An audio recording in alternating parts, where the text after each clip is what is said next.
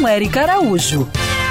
Oi, gente! A nossa ouvinte Suelen de Barra de Guaratiba me escreveu que fica muito sem graça quando leva seu cão para passear e ele fica cheirando o rabinho de outro animal. Hey, esse comportamento é natural.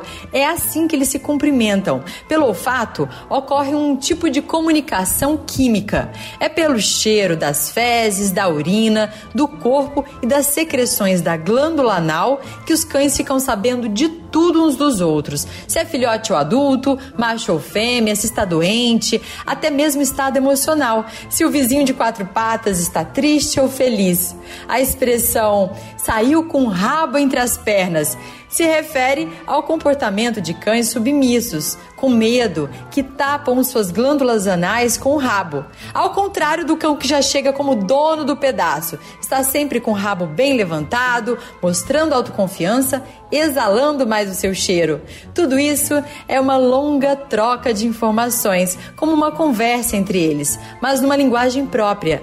Por mais que nos pareça estranho, Vamos entender o comportamento dos animais e permitir essa interação. Sair para passear com seu cão deve ser uma experiência agradável. Além da atividade física, é farejando que ele coloca o papo em dia com os cães da vizinhança. Siga essas pegadas e para saber mais sobre o mundo animal, se inscreve no meu canal do YouTube, Érica Bichos. Quer ouvir essa coluna novamente? É só procurar nas plataformas de streaming de áudio. Conheça mais dos podcasts da Band News FM Rio.